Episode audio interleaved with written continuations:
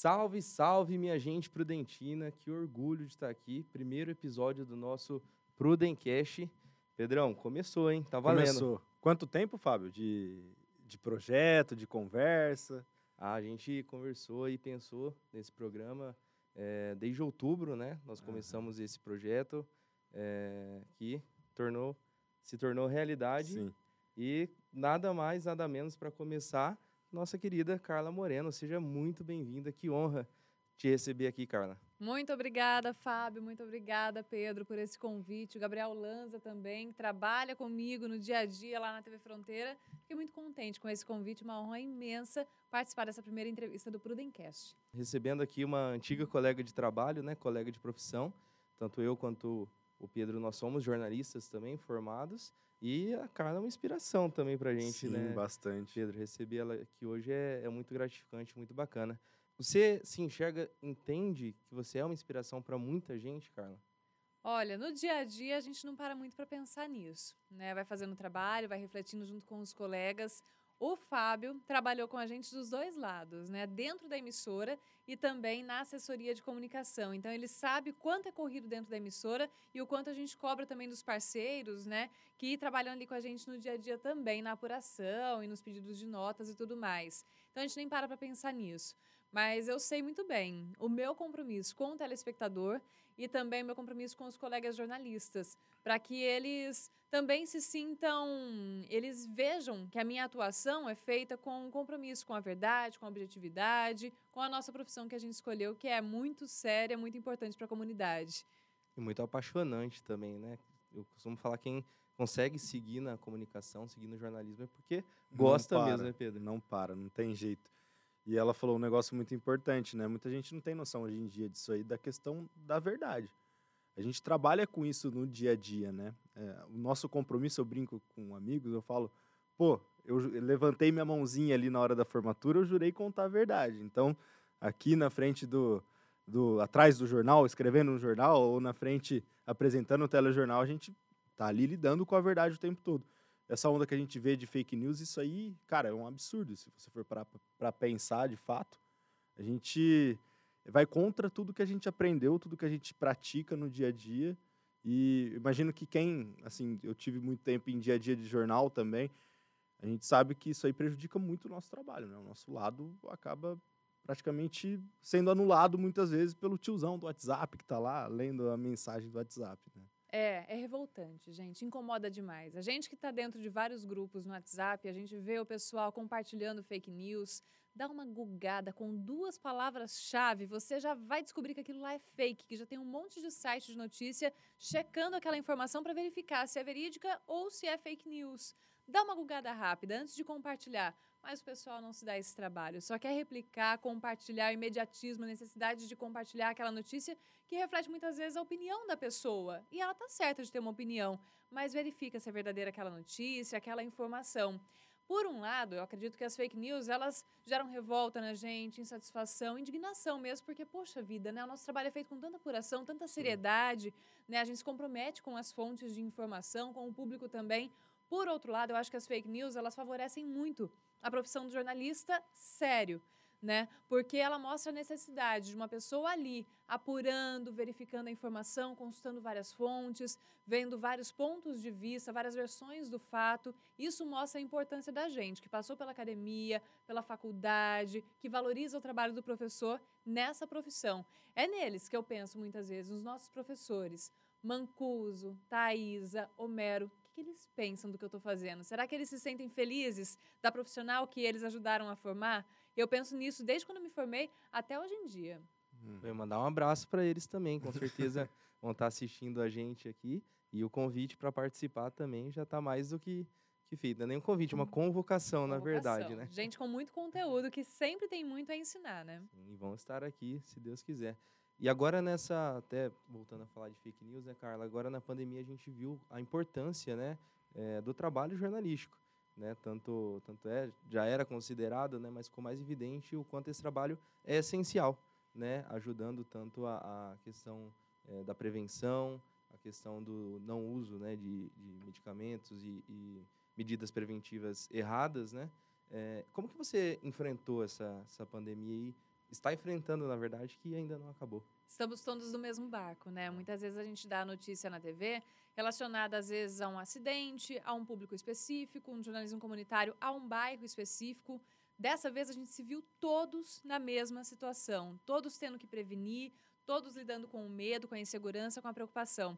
E enquanto não havia vacina, a gente usava uma expressão, nós falávamos que a informação era a única vacina que existia.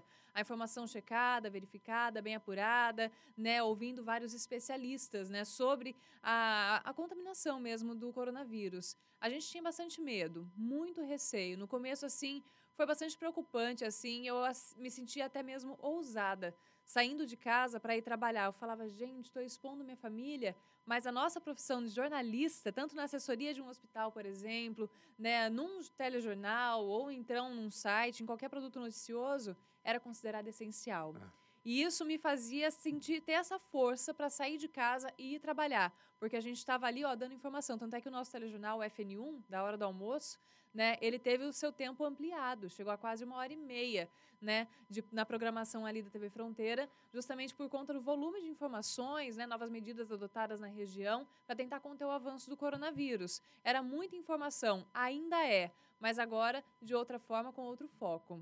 E como que você lidava, Carla, com muitas vezes de gente que não acredita tanto, é, abre a rede social e fala, ah, isso tudo é uma mentira, pá.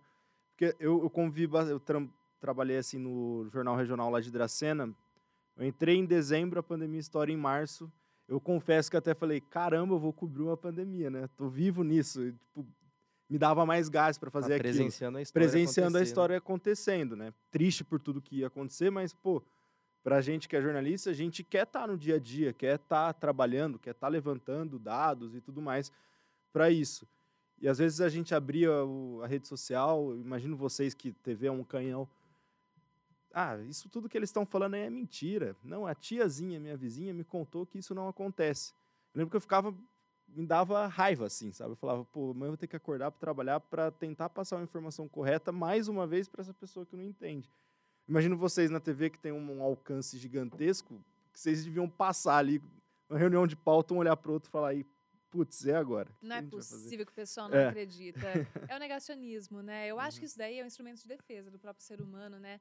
tentar negar, tentar não acreditar, até mesmo para não surtar, para não pirar. O cenário é realmente muito preocupante. Agora, muito menos que antes, temos vacina, né? Já está uma situação muito mais confortável, digamos. Mas no começo, realmente, a gente percebia que as pessoas, se elas negassem, ignorassem a realidade, parecia que o vírus não iria atingi-las. E a gente falava: não, gente, esse não é o caminho. O caminho é você se informar. A informação é a única vacina que existe no momento, né, lá em 2020. Então, aceite a realidade, encare ela de frente, previna-se, fique em casa o quanto puder, saia usando máscara, porque ignorar não vai te imunizar do vírus. Né? Então, a gente encarou isso tudo com muita persistência. Né? Foco na nossa missão porque nós estávamos expostos também. Lá na TV, a preocupação era muito grande. Departamento pessoal, pessoal da RH, tentando adotar medidas de distanciamento lá dentro, mandando o pessoal de grupo de risco para home office, né, adotando medidas para as equipes na rua não se exporem também não expor o pessoal que estava na redação. Então, nosso cuidado foi grande para que a gente se sentisse mais seguros para poder continuar transmitindo essa informação. E quanto mais as pessoas negavam, quanto mais as pessoas mandavam fake news para a gente, mais a gente tinha gás para checar, para verificar, apurar tudo certinho, para transmitir as informações corretas para as pessoas. Né? E para buscar novos meios de informar, até porque muitas vezes a gente não podia fazer um fala-povo na rua, então a gente pedia a opinião das pessoas por meio de uhum. vídeo, que enviassem ali a participação. Então isso foi muito desafiador para a gente do jornalismo e, de certa forma, até motivante. Tínhamos que continuar com o nosso trabalho, com um jornal muito maior e como produzir um conteúdo sem se expor a esse risco de contágio. Buscamos novos caminhos, algumas coisas a gente já deixou para trás e outras a gente adotou, né, que ampliou as nossas possibilidades. É, eu sou jornalista, vocês todos são. Eu aprendi a mexer no Excel. Olha só. Pra gente que, que é de humanos é uma guerra. É isso uma guerra. Então eu aprendi a fazer gráfico no Excel, conta no Excel para somar caso, para somar morte, para cruzar dados, para trazer uma linha de média, uma linha de tendência, e lendo artigo em inglês, se matando.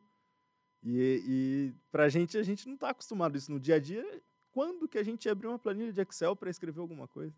Exatamente. Tabulação de dados, né, das informações. Pensar dois anos atrás que eu ia ter que ficar trazendo informação de média móvel, É. né? Todas aquelas informações. que era isso, né? O que, que que que era que é isso? média móvel? Quando apareceu a média móvel, gente, eu falei, não, deixa eu parar, me concentrar e entender o que significa essa média móvel, porque se eu não entendo, como é que eu explico para as pessoas de casa de uma forma Sim. clara e todos os dias e faço análise desses dados e traduzo esses dados para o telespectador, tanto aquele que tem curso superior, mestrado, doutorado, quanto para a pessoa que tem ensino fundamental completo ou é apenas alfabetizado. Todo mundo tem que entender a importância disso, a evolução disso, o quanto isso tem impacto na vida no dia a dia. É trabalhoso, é um bicho Sim. de sete cabeças, mas é a nossa missão, é o que motiva no dia a Sim. dia, né? E como que você vê o jornalismo daqui pra frente? Daqui para frente, o jornalismo eu acho que ele só ganha força, né? Até porque ele tem se reinventado. Dois anos atrás, três anos, cinco anos atrás, vocês viam esse tipo de situação? Um podcast?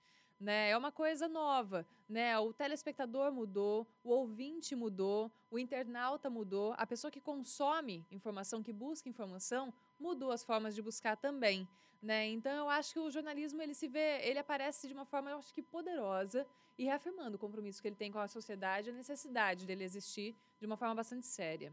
Uhum. E agora multiplataforma, né? Não tem mais Multiplataforma. essa, ah, só a TV que eu vou fazer, só o impresso. Hoje o jornalista é presente e tudo, e todos os jornalistas têm que saber fazer tudo, né? Exatamente. Tem que saber dialogar com todos os públicos, né? Em várias plataformas. Na TV a gente tem um tempo maior para conversar, mas aí se você vai para uma rede social para fazer uma chamada, por exemplo, né, convidar a pessoa para assistir o jornal, tem que ser papuf, coisa rápida, objetiva, né, para convidar aquele público com uma linguagem que aquele público aceita também, está mais acostumada para ver. Então o jornalista ele tem novos caminhos agora, né?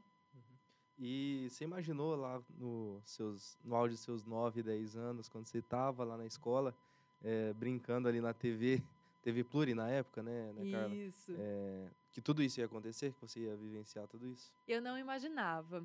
Me falavam na época, o pessoal. eu- Foi, foram as primeiras vezes que eu comecei a ouvir a palavra currículo.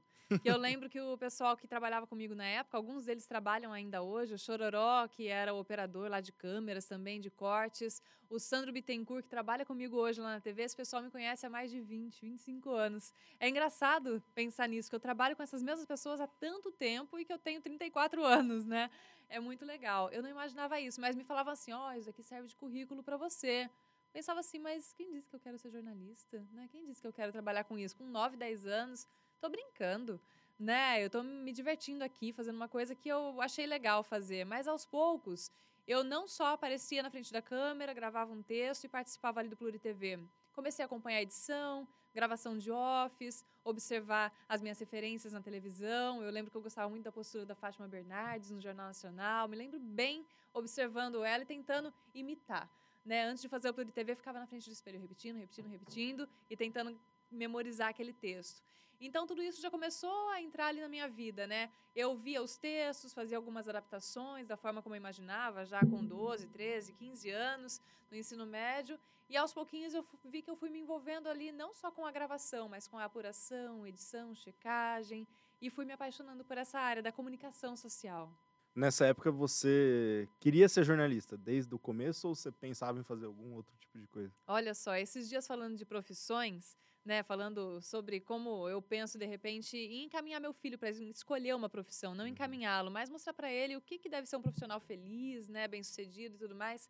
Tava conversando com um casal que também são pais, né, de, de crianças, né? E aí eu tava pensando como é que eu me sinto realizada hoje fazendo o que eu faço. O que, que eu brincava quando eu era criança, né? Eu brincava de digitar. Eu pegava, colocava meus avós, meus pais e falava assim: vou fazer a ficha de vocês. Vai, fala. E digitava, digitava, digitava. Meu prazer era digitar. O que, que eu mais faço hoje lá na TV? Digito. Manhã inteira, enlouquecidamente. Pra lá, Tecladão na frente e vou digitando, escrevendo todo aquele texto e depois eu apresento aquele texto que eu escrevi. Gosto muito de escrever e gosto de elaborar textos e raciocínios, reflexões. Sou satisfeita porque eu trabalho digitando. Só que daí hoje eu entendo a importância disso tudo que eu faço, né? Dessa apuração, desse texto que eu apresento, né? O meu compromisso com a sociedade, minha função mesmo no jornalismo, né? Então eu acho que esse é o caminho, né? Você sentir prazer e buscar lá na criança que você foi, né? Qual que era o seu sonho? Qual que era o seu desejo? Eu já cheguei a falar que eu seria pintora de quadros, não pinto nem os desenhos do meu filho direito, não manjo muito bem disso.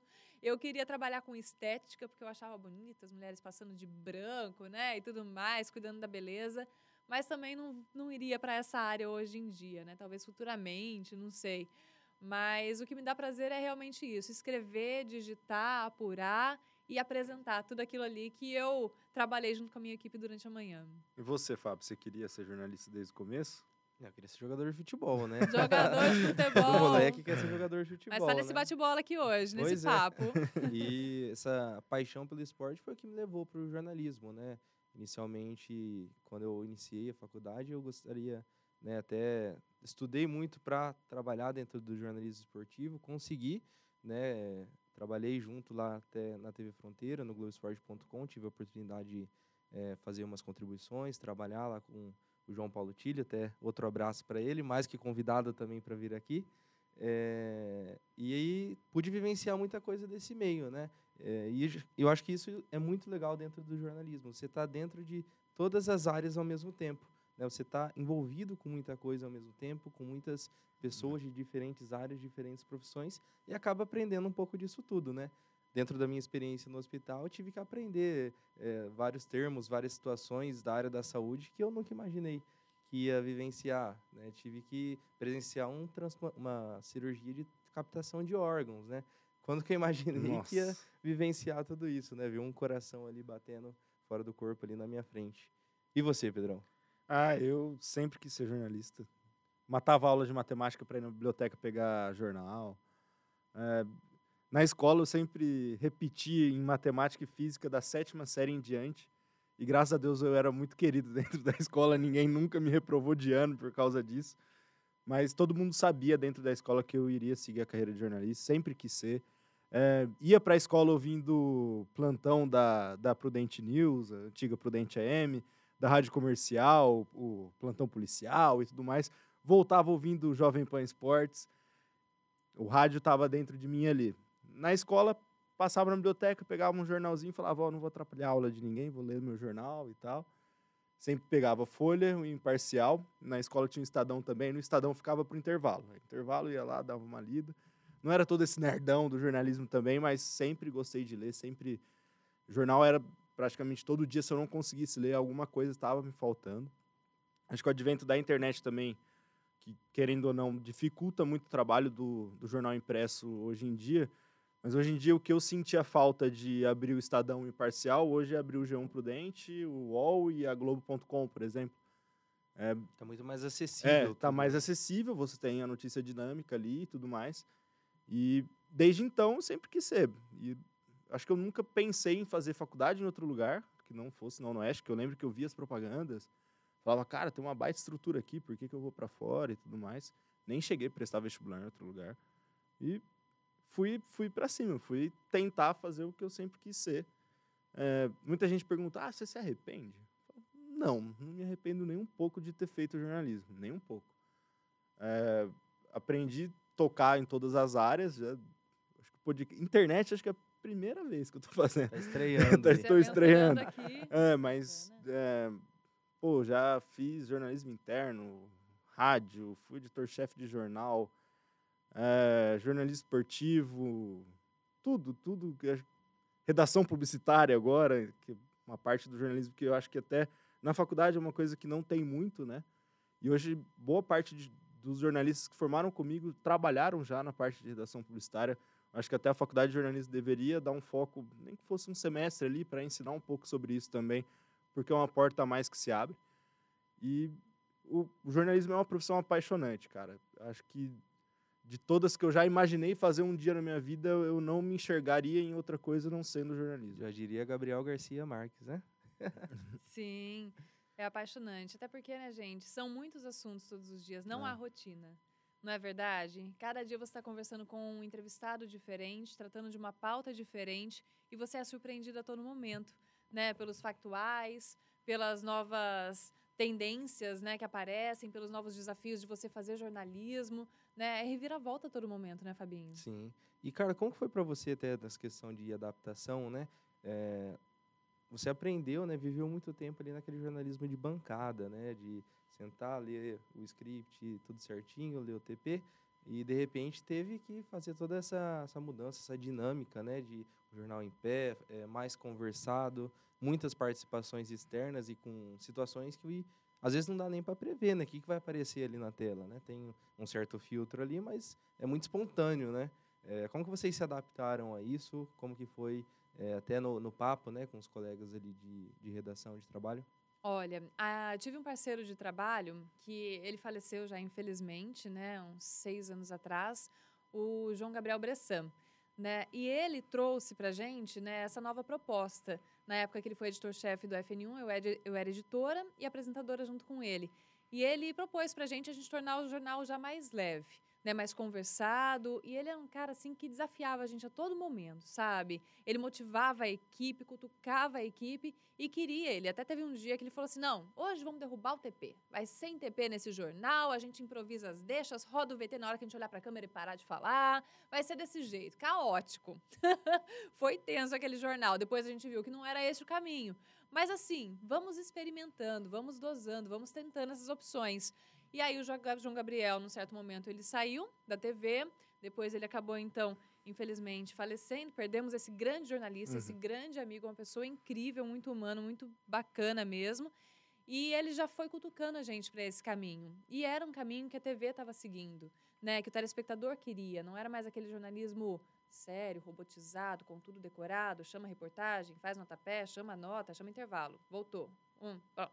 Não, não queriam mais isso. Queriam alguma coisa conversada, né? Um diálogo. A gente até chama hoje a nossa conversa da hora do almoço. As pessoas querem uma companhia enquanto elas estão fazendo almoço, escovando dente, preparando a criança. Querem essa companhia. E então veio o Murilo Zara, que é um super profissional. A gente está trabalhando juntos há muito tempo já, há anos. Nunca tivemos uma discussão, um desentendimento. Ele é muito divertido e ele tem uma bagagem tão grande por ele estar tá sempre no estúdio e na rua. Então ele encontra as fontes, ele tem contato com a comunidade, com os entrevistados, ele tem uma bagagem muito legal e ele me passa uma segurança muito grande. Então qualquer assunto que você jogar, o Murilo conversa. E eu também tento me manter também com o meu repertório ampliado, né, lendo bastante, me informando bastante. Então a gente dessa forma está sempre preparado para improvisar e para estar tá nessa dança do FN1. Quando era na bancada, a sensação que a gente tinha, já nessa tendência de um jornalismo mais leve, mais conversado e todo todas as outras afiliadas tirando a bancada e ficando em pé, era que a gente estava dançando funk com roupa de gala. O negócio não combinava mais, gente, não ornava. E aquela ansiedade, quando vai mudar esse estúdio, quando vai mudar esse estúdio, quando vai mudar esse estúdio. Quando mudou, ufa, né? Vamos, tem espaço agora, vamos andar, vamos gesticular, vamos virar para cá, virar para lá, ir para um lado e para o outro, né? Tornar esse nosso jornal mais dinâmico. Vamos lidar com tudo isso. Então, não foi um choque, assim, um grande desafio. Foi um alívio né? A gente fez várias sessões de fono, teve treinamento, teve muita observação, adotamos várias referências de pessoas que já estavam dessa forma mais dinâmica, já estavam em pé, com mais liberdade, né, mais tempo ali para poder conversar e propor reflexões mesmo para o telespectador. E aí foi muito gostoso. E é assim que a gente tenta tratar até hoje, né? Como uma conversa, como uma forma leve. Para que quem está assistindo o jornal não saiba se aquilo ali a gente está lendo ou a gente está improvisando. Entendeu? E se errar, e se falhar, e se acontecer algum imprevisto, o telespectador é nosso cúmplice. A gente não ignora e toca o barco. Ai, meu Deus, ninguém viu, que vergonha. Não, gente, vocês viram que a gente teve uma falha, né? Vamos tentar contornar. Daqui a pouquinho a gente volta com mais informações, pede desculpa e toca o barco. Até porque é. todo mundo é passível de errar, né? Sim, sim, sim. Eu tava ouvindo uma entrevista do Thiago Leifert no, naquele podcast novo do, do Ronaldo. Não sei se chegou a ver esse, esse episódio. E é muito bom, ele fala da transformação do, do Globo Esporte, né? De como que ele conseguiu fazer toda aquela mudança. E no dia da mentira, você viu esse trecho? Sim. O dia da mentira, ele faz o, o Globo Esporte como era feito há 10 anos atrás. E aquilo parece um absurdo para quem está assistindo. E para eles era uma piada interna deles e tipo assim, isso aqui, gente, ó, que passou é uma mentira para o que a gente vai ver hoje em dia, né? Então, é, a gente contrasta um pouco. Talvez hoje, se, se você for lá fazer o jornal na bancada, seriona, toda assim, Sentadinha, mais formal é. e tudo mais. É. Talvez você vai falar, nossa, o, o público vai olhar e vai falar, o que, que eles estão fazendo? Coisa tão demodê, né? Quadrado, é, né? Exatamente. Coisa chata. E é mais ou menos isso, né? É, a internet, podcast veio também para mudar, para humanizar um pouco mais as pessoas, né? Eu falo que o jornalismo, o bom jornalista é o cara que conversa com o prefeito da cidade, com o promotor, mas do mesmo jeito o cara que conversa com o mendigo, com o cara que está vendendo um pano de prato ali no sinal para você, ele vai do, de um extremo ao outro. E ele vai se dar bem com todo mundo dessa forma, né? Eu acho que na hora que a gente está falando para alguém, no rádio, na TV, no jornal, escrevendo, seja o que for, a gente tem que pensar um pouco isso. O cara que está assistindo pode. gosta de falar, né? É. acho que deu para perceber. Deu para perceber, exatamente. A gente gosta de conversar, a gente gosta de ouvir história, contar é. história, né? É muito gostoso isso, né? É um profissional que a gente via na faculdade assim, ah, qual é a característica? Ser curioso, mas eu acho que muito mais de curiosidade é estar tá disposto a ouvir né? Muito mais do que falar, é ser um bom ouvinte, né? Dar espaço para a pessoa gente, se né, abrir. Né, Gostar de gente. É. Gostar de história, se apaixonar pelas histórias. Eu vejo meus colegas assim chegando depois de uma reportagem, a gente fala, deu certo, deu certo, virou VT. A Bruna, por exemplo, o Emerson Sanches, gente, é difícil com eles, é difícil trabalhar com eles, porque eles se envolvem, entendeu? Eles trazem cada reportagem que você fala, caramba, você fez isso em duas horas mesmo? sabe? Eles se envolvem com o entrevistado, eles têm empatia, e isso é muito importante para o jornalista. É. Você sentir em uma entrevista de cinco minutos ou de meia hora a dor do outro, entendeu? E valorizar aquele momento para aquela pessoa, a valorizar que você está dando voz para aquele entrevistado, para aquela comunidade, ou dando a chance, por exemplo, de um prefeito, de um secretário, dar o posicionamento dele. Então, você tem que ter principalmente empatia nesse momento, né? É um espaço pequeno para algo que a pessoa vivenciou, tem vivenciado durante uma vida toda, né? É, acho que não só no jornalismo, mas todas as profissões, a palavra humanização é o, o carro-chefe, principal. Isso que a gente viveu aí, está vivendo nos últimos anos, veio para reforçar, afirmar e mostrar que esse é o caminho. Né? Se não tiver humanização, a gente vai, vai voltar e viver aquela aquela monotonia, aquele cada um no seu quadrado que víamos, ainda vemos, né? Mas muita coisa tem se transformado. E eu queria que você falasse, cara, você até falou, né, que a gente é passível de erro e não tem como não citar, né? Aquele meme que aconteceu, aquela proporção toda que aconteceu, né? Envolveu até o Neymar, né? Como que foi? Neymar, como que foi tudo isso para você? Então, foi a coisa mais inusitada que já aconteceu na minha vida. Eu me lembro até hoje. Eu estava na redação, caos, pandemia começando, tal, tal, tal, 2020. E aí o David de Tarso me mandou, falou, olha isso que estão compartilhando num grupo. Aí mandou um trecho lá, o vídeo, né, que estava sendo compartilhado. Gente, eu lembro de cada capítulo dessa história e me dá alegria, sabe? Ao invés de gerar tristeza ou uhum. vergonha de alguma forma. Aí eu ali, eu coloquei o fone, eu vi, vi o vídeo, falei, tá, mas o que, que é isso, né? Deixa eu tocar o serviço aqui. Não entendi. Qual que é a graça desse negócio? O pessoal tá compartilhando. Depois eu vejo. Eu falei, David, eu não entendi. Por que estão compartilhando isso? Ele falou assim, você viu o que você falou? E assim, foi tão sutil. E eu falei contando 500 km por hora. E aí? Gente, ela falou errado, pelo amor de Deus. Eu nem me lembrava daquilo. Falei, caramba, falei 500, que absurdo. E aí, nisso, as redes sociais aqui da TV, da, da, da, de Prudente, Prudente Imprudente, Prudente Mil Grau, começaram a compartilhar. Aí eu comecei a acessar, falei, meu Deus, daqui a pouco eu tô tentando responder comentário aqui do Prudente Mil Grau no Facebook. meu Deus, Prudente Imprudente, eles trataram com muito respeito. E essa palavra que eu falei para vocês anteriormente foi o que eu senti muito na hora, muita empatia das pessoas. Quem não erra, quem não tem um ato falho, quem não fala alguma coisa, depois fala, nossa, não, errei, deixa eu corrigir. E aí as pessoas trataram com muita empatia esse meu erro, de uma forma muito bem humorada. E até hoje, se eu abrir meu Instagram agora, tem alguém, não sei de onde no Brasil, ou então daqui de Prudente mesmo, mandando, falando: olha, eu vi que compartilharam hoje. Até hoje, gente. E aí, beleza. Começaram a compartilhar aqui, começaram a compartilhar em outros estados. Teve amiga minha lá do Canadá falando: olha, chegou aqui, num grupo meu de amigos aqui, falando daqui. Falei que você era minha amiga, não acreditaram. Eu falei, pois é, né? Você tá se sentindo orgulhosa ou com vergonha dessa sua amiga, né? Que situação. E eu a tratava com muito bom humor, porque era um momento que tava todo mundo tão triste, tão preocupado, tão aflito assim. E eu despertei o riso nas pessoas, o bom humor foi uma válvula de escape, pelo menos por uns 15 segundos ali daquele vídeo. Eu falei, poxa vida, né? Que bom você provocar uma reflexão mais leve no momento de tanta tristeza, tanta preocupação, no auge da pandemia. E aí eu queria saber quem que gravou esse vídeo. Porque aquela gravação era de meses atrás, não era recente. Né? Por que, que resgataram esse vídeo agora? Não era daquela época? Não, era de meses atrás. Eu não me lembro exatamente em que mês que aconteceu a divulgação, quando viralizou nas redes sociais. Mas era, sei lá, tipo, de dois ou três meses atrás. Quem será que gravou esse vídeo, gente? Quem será que foi? Ano passado, a pessoa me mandou o vídeo e falou assim: "Ah, eu fiquei esse ano todo conversando com a minha mulher, se eu falava para você, se eu não falava, não sabia como você tinha reagido, como isso tinha impactado na sua vida, não sabia que ia ganhar uma proporção tão grande, até o menino Ney, né, comentando lá e o humorista famoso compartilhando. Mas enfim, né, como a gente é parceiro aqui no jornalismo, eu vou te falar, fui eu que gravei, que eu tenho mania de gravar as coisas aqui do jornal, né? Gravei e fiz um recorte e compartilhei.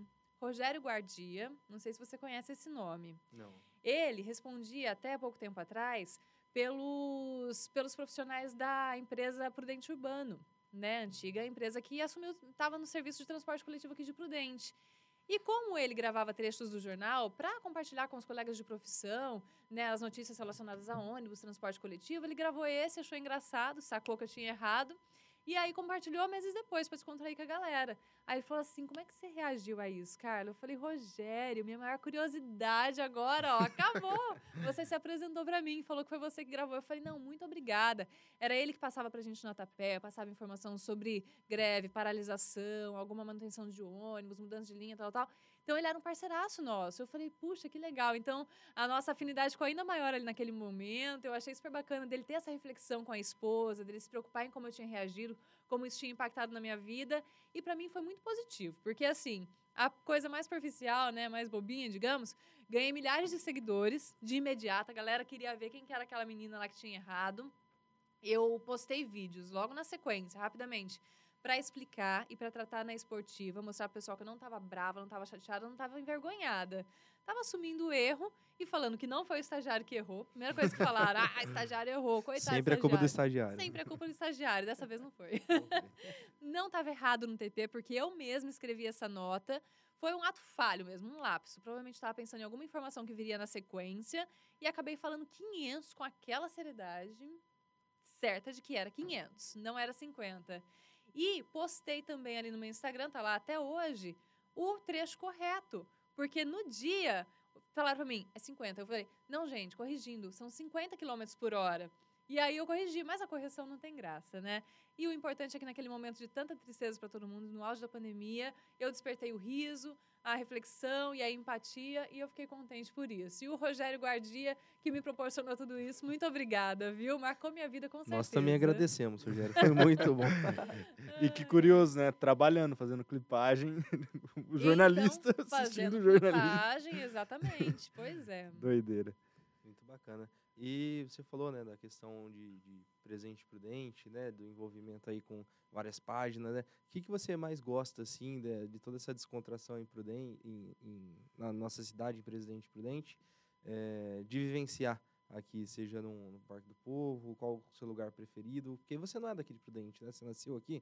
Ó, eu nasci em Lins. Minha trajetória é a seguinte. Meus pais se casaram, meu pai foi trabalhar em Lins. Então, eu nasci em Lins, vivi lá, vivi lá por quatro anos. Ele foi transferido, morei em Catanduva, foi transferido, morei em Paraguaçu Paulista, que não é muito distante daqui. E então voltamos em 96 aqui para Prudente. Minha família é toda daqui da região. Presidente Prudente, Ribeirão dos Índios, Santo Anastácio. Então, aqui é o meu lar, né? Meu centro familiar está todo aqui. E cresci aqui, desde 96 até agora, né? Então, é a minha cidade. Amo esse canto aqui do estado, nosso Oeste Paulista. Acho que tem gente muito bacana, gente muito carinhosa, muito receptiva. Gosto muito de viver em Presidente Prudente. É a cidade que eu vivo e sou feliz aqui, realmente. Gosto demais de chegar todos os dias para trabalhar e atravessar o Parque do Povo. Eu acho uma delícia aquele lugar, eu acho um privilégio. Tem suas seus problemas? Tem, principalmente quando chove, uhum, que ninguém atravessa. Nem de carro, só se for a nada, né? Quem tá na TV fica ilhado ali. Fica ilhado. Meu carro já foi embora sozinho uma vez. Eu só olhei e chorei, né? Encheu de água. Tem seus problemas. Toda cidade tem seus problemas. Mas um lugar que eu tenho um carinho especial é o Parque do Povo. Levei meu filho primeiro passeio no Parque do Povo, a feira de final de semana na Manuel Goulart, gosto muito de passear por lá, faz um tempinho que eu não vou, inclusive. Igreja, que é um momento de muita reflexão, de união da comunidade, gosto de ir bastante também, lá na Maristela. Então tem esses pontos assim que me traz aquela sensação assim de, de paz, de tranquilidade, né, de voltar um pouquinho para a infância, mas de construir memórias agora na vida adulta. Tem algum lugar da região, seja de Prudente ou de outro outra cidade que você nunca foi e tem o desejo de ir? Vixe, tem muito lugar. Um lugar que eu tenho muita curiosidade de ir, que principalmente os meus amigos repórteres vão para fazer reportagem e voltam falando assim que é muito legal, Rosana, gente. As ilhas que tem lá, vocês já foram? Eu fui, mas eu era muito moleque. Tá na É. minha lista de lugares para É, ir. Tá na Eu sua lista? Também. Então, gente, a gente tem que ir pra lá. O pessoal fala que é muito bonito, sabe? Visitar aquele canto da região, Pontal, Rosana, Paulicéia, Panorama. Já estive em Presidente Epitácio, Paranazão. É uma beleza, é muito bonito. Tem gente que vem de longe pra cá, se encanta e acaba morando, sabe? Então, a nossa região ela é riquíssima em belezas naturais, né? Mas, assim, tá na minha listinha de prioridades. Rosana, conhecer esse cantinho aí, as belezas de lá. Então, pessoal de Rosana, sobe a hashtag aí, vem pra É. Rosana Carla. Tô partindo pra Rosana, hein? Partiu Rosana, gente. Já coloca aí nos comentários já a hashtag, né? Vem pra Rosana Carla. É isso aí. É Hashtag isso. vem pra Rosana Carla e já vai deixando dicas pra mim. Onde faz, o que fazer, onde comer. Vai aí, deixando as dicas. A Lá gente não a imagina, Jurerê, né, Que... Rosana. É, lá tem isso. A gente não imagina muito que esse oeste do estado de São Paulo tem tanto lugar bonito, né?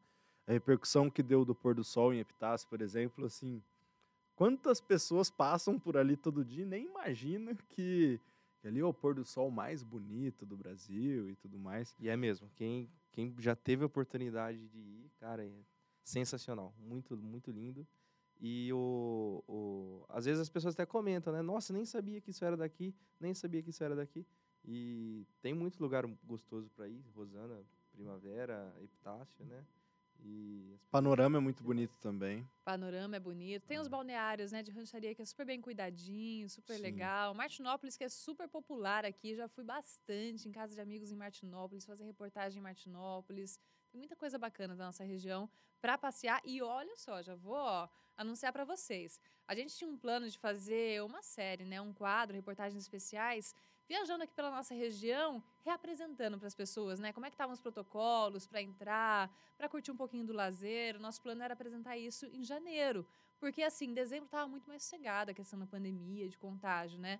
Então, a gente já ia fazer essa série. Se chamaria, né, batizada, assim, a princípio, de Bem Pertinho. Pra onde você vai? Você vai para longe? Vai viajar? Não, não, aqui pertinho mesmo, é bem pertinho. Né? Duas horas. Rosana, o lugar mais longe é Rosana.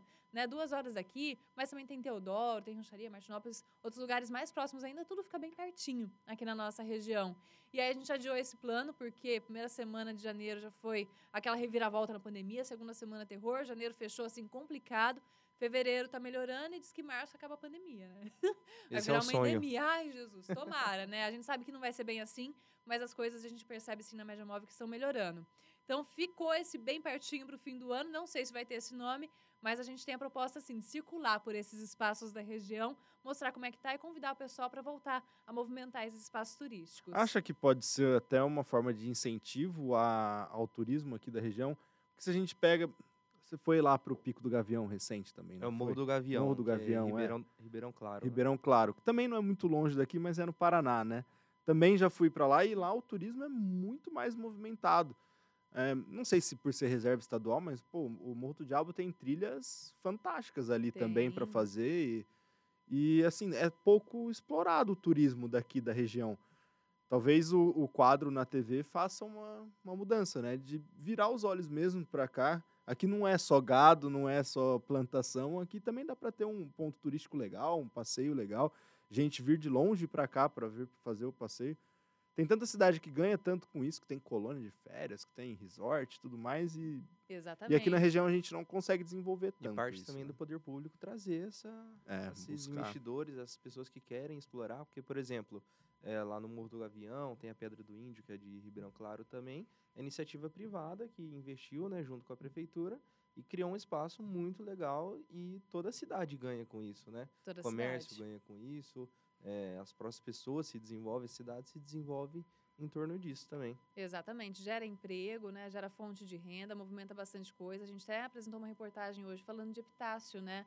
Com adiamento, né, do desfile de carnaval por conta da pandemia nesse ano mais uma vez, né, das festas ali na orla e tudo mais, mas ainda assim o pessoal das pousadas, do comércio estava animado. Por quê? O turismo não gira em torno somente da festa tradicional, da pesca, não é mesmo? Da, da- do descanso nas pousadas, ali à beira do Rio Paraná. Então, foi o que você disse, o poder público tem que estar alinhado com os empresários, com os investidores, oferecer condições ali para quem não quer gastar nada, quer ir ali com a roupa do corpo, o isopor, não é mesmo? Uhum. E ali Aquela todo... farofada a bonita. farofada, exatamente, é isso aí.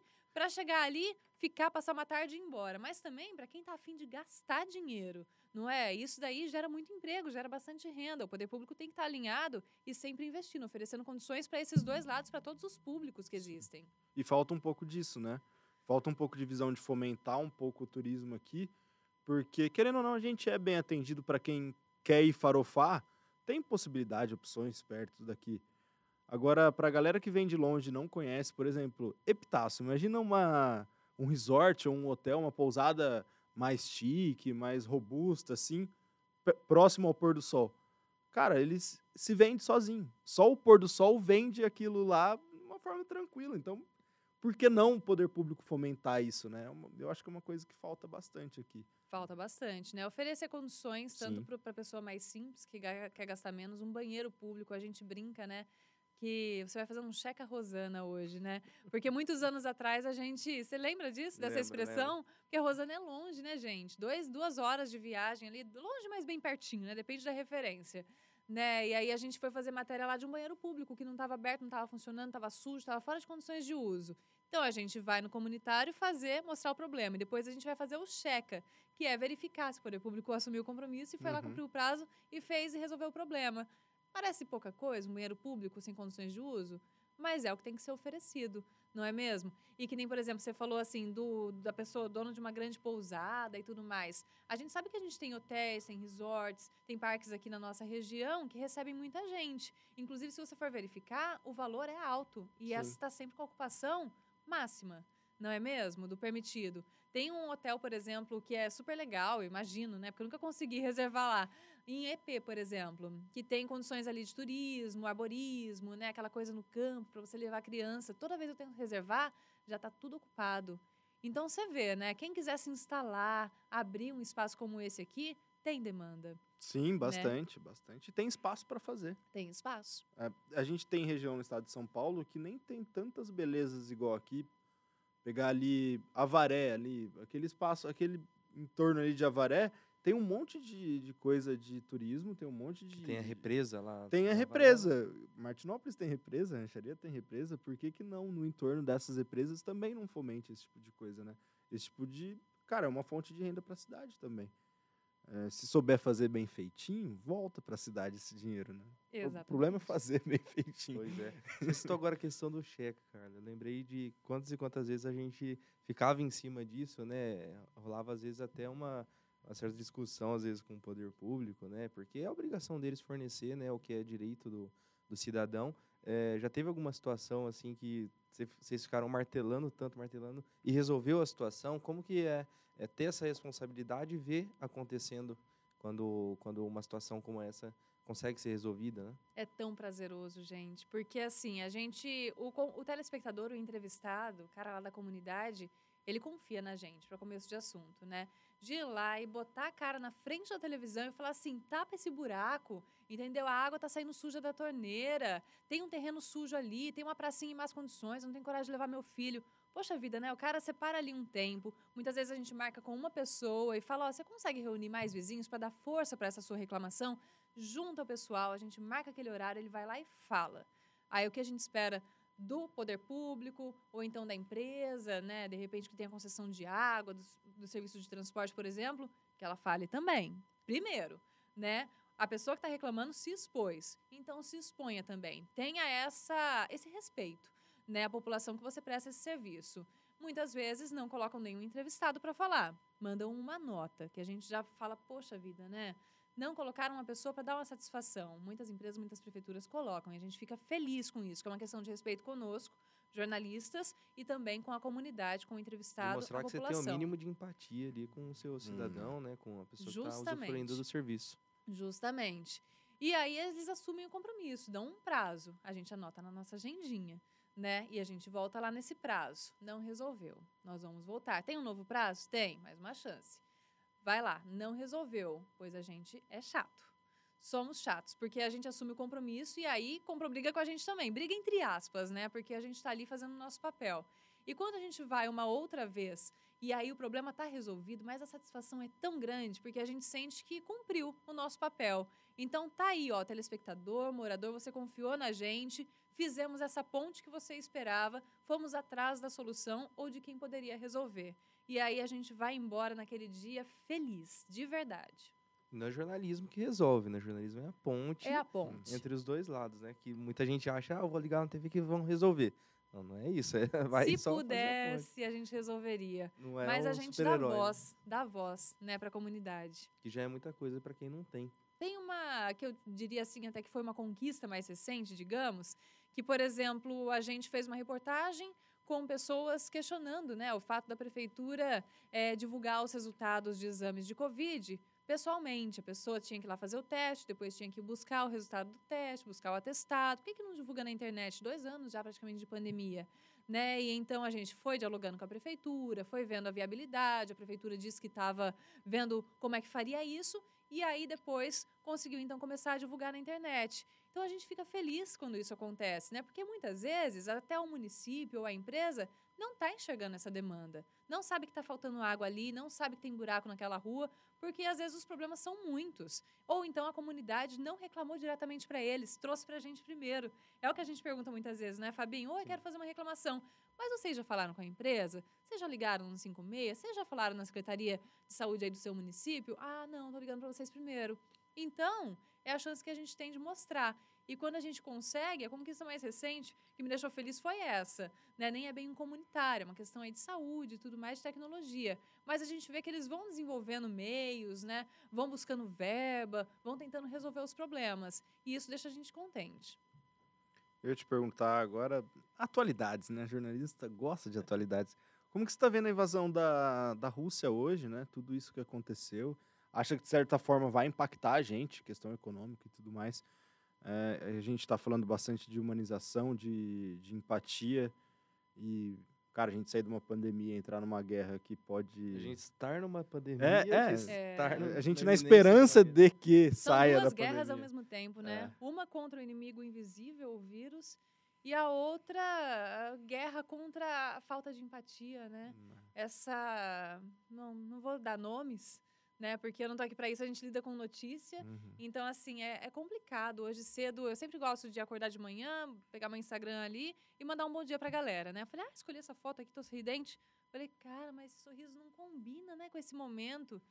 Falei, beleza, desejei bom dia. E agora, o que, que você deseja para hoje, né? Sabedoria, amor, alegria ou paz? O sentimento da galera hoje é paz. É paz. Porque, poxa vida, né? A gente tá caminhando, todo mundo ali de mão dada, né? Ou parte, né, de mão dada, de máscara no rosto, né, quando tá ali em aglomeração e tudo mais, tentando vencer o coronavírus. Aí vem mais essa. É uma bomba, não é na Ucrânia, é no planeta inteiro, né? Poxa vida, né? Chega a minar a energia, não chega? Né? A gente fica preocupado com os brasileiros que estão lá, com as famílias que estão preocupadas com os seus entes queridos que estão lá na Ucrânia, esse povo da Ucrânia também e como que isso vai impactar na gente. Passei a manhã inteira, né, ouvindo rádio, assistindo noti as notícias na televisão, né, toda essa repercussão e pensando quando é que isso vai chegar para a gente. Já está chegando, porque o Brasil, assim como todos os países, acaba tendo que se posicionar. É cobrado um posicionamento, né? Então, assim, uma hora chega na gente. Comentando com amigos, ah, mas isso aqui não vai chegar nunca, não é problema nosso. Já chegou. Já chegou. É, o, se a gasolina, se o preço do barril de petróleo subir, o que eles estão imaginando que vai subir, né? Hoje bateu mais de 100 dólares, amanhã é possível bater 125. Pô, se bater 125 dólares o preço do barril, amigo, aqui no Brasil, na hora, a gasolina vai voltar acima do patamar de 6, o álcool vai passar dos 4,20 de novo. E como que não impacta a gente, né? Como sem contar a inflação, sem contar tu- tudo isso que vem junto, né? É tudo globalizado, É. né? É a mesma situação do coronavírus, né? O problema não é nosso. Eu vou ignorar a realidade que não vai me afetar. Eu não vou ser contaminado e eu não vou ser impactado por essa guerra lá e os ataques na Ucrânia. Vai. O preço do pãozinho, eu tava vendo hoje. Maior importador de trigo. É, e todo toda esse começo de ano, lá em Dracena a gente fazia sobre a dificuldade climática que está mudando e tal, e da necessidade de importação muitas vezes do trigo da Argentina, né? Que deixa mais caro, é, o produto final vai ficar mais caro para a gente. E hoje eu estava lendo sobre isso, que vai ficar mais caro, além dos problemas climáticos que está tendo na América do Sul, tem essa questão também da importação do trigo da, da Ucrânia, da Rússia, né? Acho que é. Exatamente, é. Eu acho que é da Ucrânia. É. E Não, não me lembro, acho que é da Rússia. é da Rússia, É, né? é Ah, da porque Rússia. vai entrar os Tem embargos as sanções econômicos, as sanções. Exato. E aí, 17% do trigo que a gente consome vem da Rússia. Mais a parte que vem do sul do Brasil, que está em seca, e da Argentina, que também está em seca. Então, amigo, Tudo vira uma bola de nosso neve. pãozinho que a gente pode pagar, por exemplo, um, amanhã pode estar 1,50, dois. E a gente, Exatamente. como que isso não impacta a gente? Impacta. É. Tá tudo globalizado hoje, né? Não É. tem como você pensar de forma isolada. E a gente falou agora há pouco, né? Essa questão da empatia. A gente prendeu tanto, prendeu tanto. Parece que tudo vai por água abaixo, sim, de uma hora para outra, né? E o- Exatamente. hoje que o mais difícil é, é como resolver isso. Então a gente tem que encontrar força de onde não tem para algo que está muito acima da nossa, da nossa capacidade. Isso afeta, pode afetar, né? Acho que já está afetando muito a questão psicológica, né? Até quantas pessoas se sentiram É. mal, quantas vezes a gente escutou, né? Pessoas falando que estavam psicologicamente afetadas por causa da pandemia e por outros eh, problemas, né? Você chegou a presenciar, vivenciar alguma coisa do tipo, Carla? Ah, percebi sim.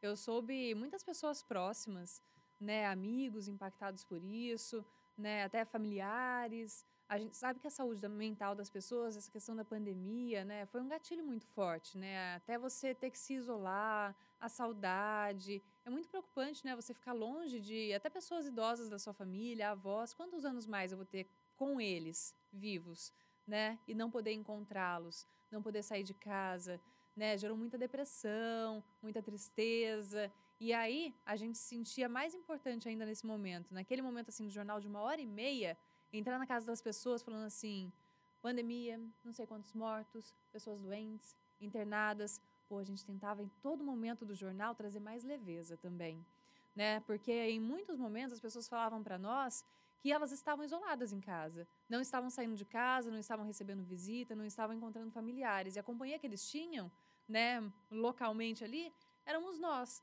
na hora do almoço ali para fazer uma refeição. Então a gente não podia entrar só com tristeza, cara carrancuda, cara fechada. A gente tinha que de alguma forma trazer leveza e buscar caminhos para isso, leveza num momento tão triste, né? Então é complicado lidar com isso. É muito pesado mesmo. E eu conheço muitas pessoas assim que a palavra é pesada, mas surtaram. E tiveram que buscar apoio psicológico. Né? E muitas vezes esse apoio não estava nem pessoalmente, estava ali por videochamada. Até esses profissionais tiveram que encontrar caminhos para continuar atendendo e dando esse apoio que as pessoas precisavam e ainda precisam. E é muito difícil nessa questão de. Cara, eu imagino fazer terapia online, a dificuldade que deve ser tanto para o terapeuta como para o paciente, né? A gente não cons... eu, eu, por exemplo, não consigo assistir aula online, que dirá fazer uma sessão Se de terapia. concentrar, exatamente. Você tá falando com a tela de um celular. É, Uma tela. você n- e o psicólogo ele aprende isso, né? Da questão do, acho que a gente aprende também do corpo falar, leitura corporal. da leitura né? corporal, do acolhimento, do olhar, tudo isso o psicólogo é treinado a fazer isso para te acolher naquele momento. Cara, imagina você tá fazendo na tela do celular, você angustiado com os seus problemas e sem conseguir ter esse, esse retorno, né? Ter essa esse feedback do próprio psicólogo mesmo. Então, até nisso Teve que a pandemia os sentidos, é, né, é, de certa teve que forma. ampliar os sentidos. Exatamente. Teve que criar alguma forma para que aquilo saísse da tela do celular e chegasse para a pessoa. Doideira isso. Mais um tipo de profissional que teve que se reinventar, igual a gente estava falando, né? E de onde tirar força? De onde você tirou força durante esse tempo todo? Olha, é da minha família. Porque a minha família mesmo, né? Era bombardeada a todo momento por fake news, né? Meus pais ficavam em casa, muitas vezes me questionavam que eu chegava em casa preocupadíssima e falava: "Vocês viram no jornal hoje?" "Ai, não, nem quero saber. Mas você não assistiu?" "Ai, não, não, já tô ficando preocupada demais." Eu falo: "Não, eu quero que assista, né?" Mas eu falava: "Gente, mais calma, né? Tem que passar notícia da mesma forma como minha família tá aflita, ali tá angustiada, tem telespectador que também tá. Então eu já ia tendo esse termômetro, né? Eu queria colocar meu filho na escola, tô colocando só agora, por receio de expor também, né? Não dá para deixar numa bolha, mas no momento a gente tem que expor, né? Então eu queria ir com ele pro Parque do Povo, puxa vida, um lugar tão gostoso, mas tinha medo também. Eu era a única pessoa de casa por um momento que ia ao mercado, então tinha aquela tensão. Então, assim, você se sente responsável ali pela sua família, pelo seu círculo familiar, por acabar com as fake news ali no grupo de amigos, no grupo familiar, no grupo ali de onde você mora, né? Então é daí que a gente ia tirando força e falando assim, não, eu quero vencer. E eu não quero que nenhum dos meus peguem. E eu também não quero pegar, entendeu? Aí tem até aquela piada, né? Poxa vida, eu tô aí até hoje desviando, parece o joguinho do Mario, né? Você tá ali, nossa, desviando, desviando. Será que eu já não peguei? Né? E foi leve? Tô vacinada já com três doses. Será que eu já não contraí? Nem tive sintomas? Não sei, mas eu tiro forças disso, da vontade de viver, de continuar trabalhando, ver minha família ali, ó, se desenvolvendo e sair dessa e apresentar um mundo novo pro meu filho né? Porque ele passou metade da vida na pandemia. E qual visão que você teve assim quando você virou mãe? Né? Dizem que muda tudo praticamente, né? O sonho da minha vida é, é ser pai também ter essa é, percepção, essa experiência e o que, que você sentiu, né? Principalmente passando por um período tão complicado, né? É, é nascer de novo mesmo. A mãe, principalmente, né? É, ser pai deve ser sensacional, mas ser mãe é realmente se despedir daquela pessoa naquele momento, né? No momento, só no momento de parto. Você passa a gravidez inteira se preparando para aquilo e pensando, ah, vou nascer de novo, tá bom. Né? Vou saber como que é isso. Mas na hora que acontece, você se despede, você se desprende, você se desfaz e se reinventa. E tá todo dia buscando lidar com a culpa que a maternidade carrega, com o desprendimento que a maternidade exige, e, né, e com aquela evolução que é necessária. E é justamente essa visão de empatia que você começa a ter, né? Eu quero que meu filho se orgulhe de mim, não é mesmo? Então eu quero ser exemplo para ele, desde a questão assim de limpeza, de organização da casa, quanto de comportamento, sabe? Meu filho, assim, eu não sei se era para ele ser desse jeito ou é de me, me observar, mas eu saio na rua, oi, Carla, tudo bem, né? Hoje em dia ele me pergunta assim, como é que ela sabe seu nome? Aí eu falei assim, ah, porque vê a mamãe no jornal. Então eu já vejo que ele assim, passa um motoqueiro na rua, ah, ele dá tchau, entendeu? Então, não sei se ele tem essa facilidade de socializar, porque eu converso com gente que não está no nosso convívio, né? Gente que aparece, cumprimenta, fala oi, não sei o quê, e tento ser gentil com as pessoas. Talvez aquela seja a única oportunidade que eu tenha de ser gentil com aquela pessoa. Não sei quando eu vou encontrá-la de novo, uhum. né? Que não uhum. seja no jornal. Então, ele me enxerga tanto nas questões mais simples quanto nas questões, assim, mais complexas do ser humano, né? As habilidades aí de, principalmente, socializar. Então, a gente tem uma preocupação que é constante. E aí foi o que você me perguntou, né? O que é de onde você tira forças, né? Que eu quero apresentar um mundo melhor a cada dia para meu filho. Eu quero que tenha um mundo bom para ele e eu quero que ele esteja preparado emocionalmente, com valores, né, com educação para enfrentar esse mundo que ele vai receber. Que eu não consigo contornar tudo, né? Consigo escolher a hora que ele vai para a escola, mas como ele vai se comportar na escola, tem que confiar na, educa na educação que eu estou dando para ele. Você falou de medo materno, é isso? Foi, foi o que eu entendi? Medo, Como culpa. É que é? Eu acho que as mães que assistem né, agora, eu acho que elas sabem o que, que é isso, né? A gente está a todo momento se questionando. Né? E às vezes um olhar de alguém que te vê na rua assim e vê você com seu filho, você já pensa: o que ela está pensando do que eu estou fazendo? Tem muitos caminhos para você seguir na educação, no comportamento com o seu filho, né, com a sua filha.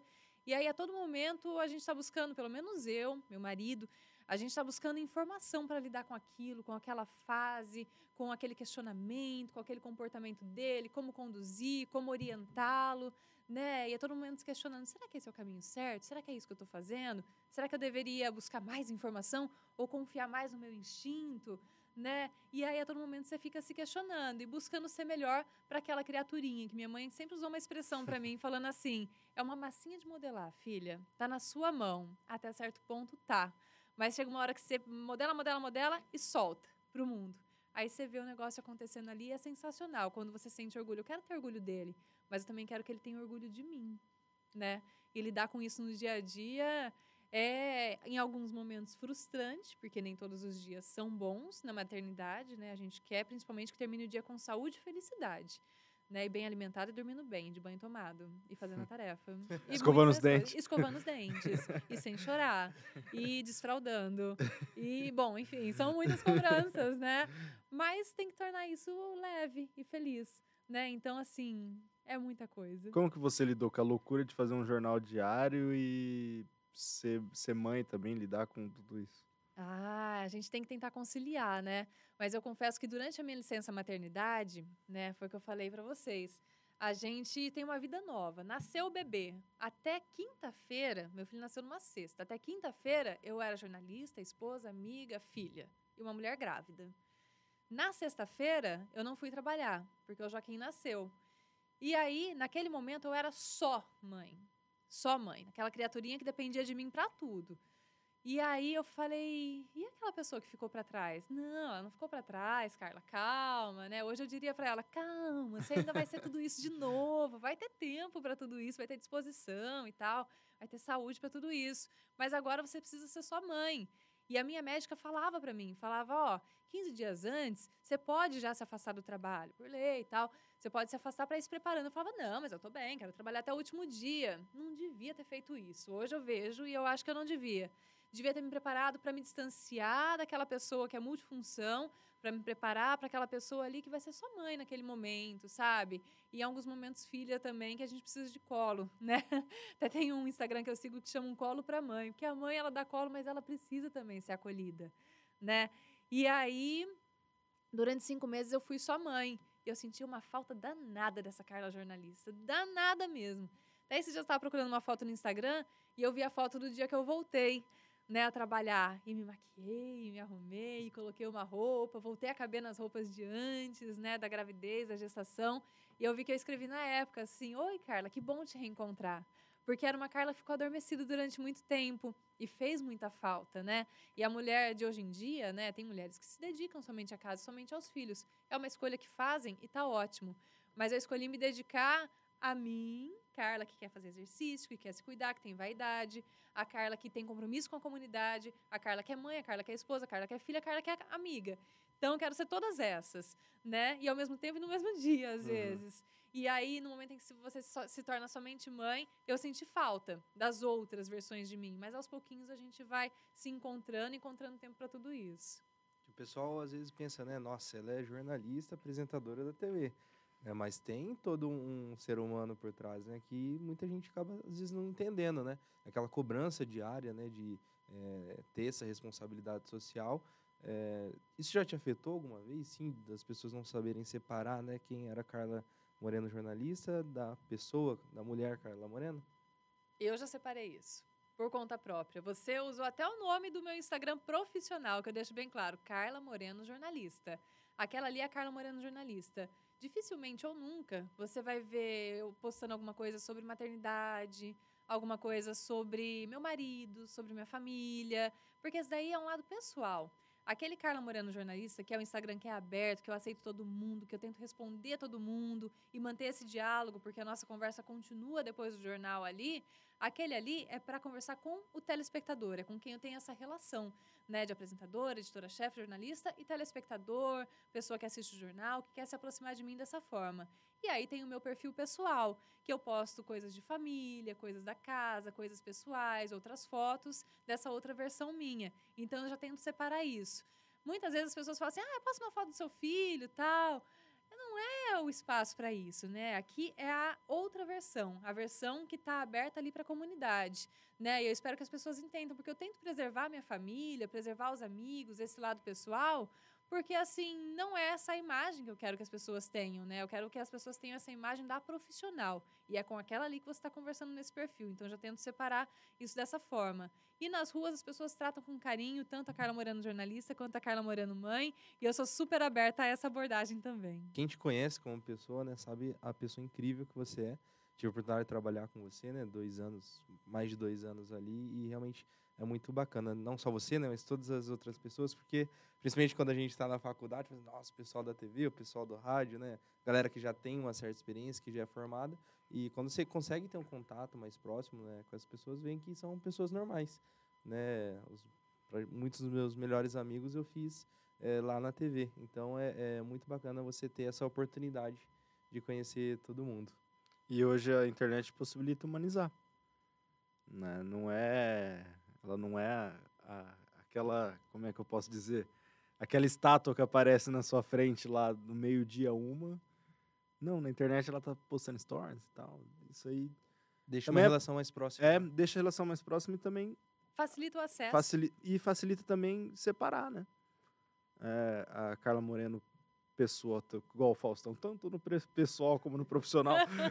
mas é, é, mas tipo é bem isso. A internet é ajuda a te humanizar no seu profissional e também te socializar no seu pessoal também. É. A internet veio veio assim para para nossa profissão, a gente ainda está entendendo da forma que ela chegou, né? A gente ainda não pegou tudo que a internet pode proporcionar para gente. questão do jornalismo independente. Teoricamente é o que a gente está fazendo aqui agora. É, a gente ainda não, não, não, pegou esse time ainda, eu digo profissional jornalista em geral. Mas a internet, além de humanizar, te possibilita, te abre porta. É e que bom essa acessibilidade, né? É. Antigamente nem todo mundo conseguia ter um acesso, escutar uma conversa desse. Imagina você poder mandar um direct para Fátima Bernardes. Então... Isso em 2002. não tinha como, não existia Exatamente. possibilidade. Até a gente se surpreende, né? Esses tempos eu tava com um vestido laranja no jornal e coincidentemente a Patrícia Poeta também tava com um look laranja. Aí eu postei lá e marquei. E ela compartilhou. Até eu falei, nossa, que legal, né? Poxa vida, né? É Globo também, é da uhum. mesma emissora e tudo. Mas parece que é tão distante de nós, né? Apesar é. de ser da mesma área. Aí a pessoa vai lá e compartilha. E eu posso fazer isso, a Patrícia Poeta pode fazer isso, o William Bonner, de repente, compartilha aí uma fala que você marcou o William Bonner. E é assim, né? Ou então grandes jornalistas de outras emissoras, outros veículos de comunicação. E é o que você falou, né? O acesso está ali, gente. A caixinha de mensagem é a mesma, igualzinho, layout para todo mundo. Uhum. Basta você clicar e mandar uma mensagem. A pessoa, se ela for ali atenciosa, né? Ela vai responder. E eu tento responder todo mundo. E é o mesma, a mesma alegria que ela teve da, da, da Patrícia Poeta compartilhando o look parecido e tudo mais a pessoa que ela responde aqui de Prudente no, no Instagram tem a mesma, tem a mesma reação, né? Sim. Ser humano. Tipo, caramba, Acaba Patrícia. Sendo a mesma proporção. É, a né? Patrícia Poeta compartilhou, viu meu stories, não sei o quê. E a outra pessoa fala: Nossa, Carla Moreno viu meu stories. É proporções maiores, mas é doido isso, né? É legal, às vezes a pessoa não acha que você vai dar atenção. É. Não é verdade? Uhum. Mas seja você jornalista, de repente um médico, às vezes eu vejo ali, tem vários médicos, né, psicólogos também que eu, que eu sigo, e às vezes eu deixo uma mensagem, a pessoa responde e você fala, puxa, me deu atenção. É. A internet, ela possibilita isso. Sim. E, Carla, pra gente já ir encerrando, né, é que mensagem você deixa pro pessoal de Presidente Prudente, região, né, é, dessa questão do, do seu carinho, né, como você enxerga a nossa região, pra gente já encerrar nosso papo. Ah, eu quero agradecer por esse carinho, por esse acolhimento, por permitir que a gente faça companhia para vocês na hora do almoço, no café da manhã, no jantar ou durante o dia inteiro com a programação da TV Fronteira. Eu quero agradecer pelo respeito que a região tem com o nosso trabalho. A gente vê que as pessoas são muito gentis na rua, muito empáticas, muito carinhosas, respeitam e contem com a gente. Contem mesmo. Vou falar o nosso telefone. Não vou perder essa oportunidade. 981 15 9305. É o WhatsApp dos nossos telejornais. Salva nos seus contatos. Manda mensagem. Compartilha com a gente o que está acontecendo de bom e de ruim aí. Porque foi o que eu falei, a gente vai resolver o problema? Não cabe a nós. Não temos poder financeiro para isso e nem poder assim de decisão de nada. Mas a gente vai dar voz, a gente vai dar vez e a gente vai buscar a pessoa certa que pode resolver o problema da sua comunidade. Contem conosco. Bacana. Então, muito obrigado, Carla, pela sua disponibilidade, seu tempo. Foi um papo muito gostoso e uma honra, né, receber a Carla. Sim, Pô, sim. Primeiro episódio já começar com uma presença dessa é é uma honra pra gente. Muito obrigada a vocês, viu, meninos? Sucesso pro Prudencast. E olha, um convite desse eu não recuso de jeito nenhum. Confesso que dá um friozinho na barriga, a hora que tá chegando na hora eu falo, ai, aceitei mais uma, que que perguntar, tô lascada. Mas não, no fim das contas, é uma possibilidade da gente refletir sobre o nosso papel, sobre a nossa rotina. Às vezes é muito corrido e a gente não tem chance de parar, conversar assim com calma e refletir. E essa reflexão, esse papo é muito gostoso. A gente gosta de conversar. Tô aberta a novos convites. Legal. Pedrão, obrigado. Ah, tamo Primeiro aí, né? de muitos. Primeiro de muitos, se Deus quiser. E até falar para o pessoal que vai que está acompanhando a gente aí. É, somos dois jornalistas. Entrevistamos a primeira pessoa do nosso podcast, uma jornalista.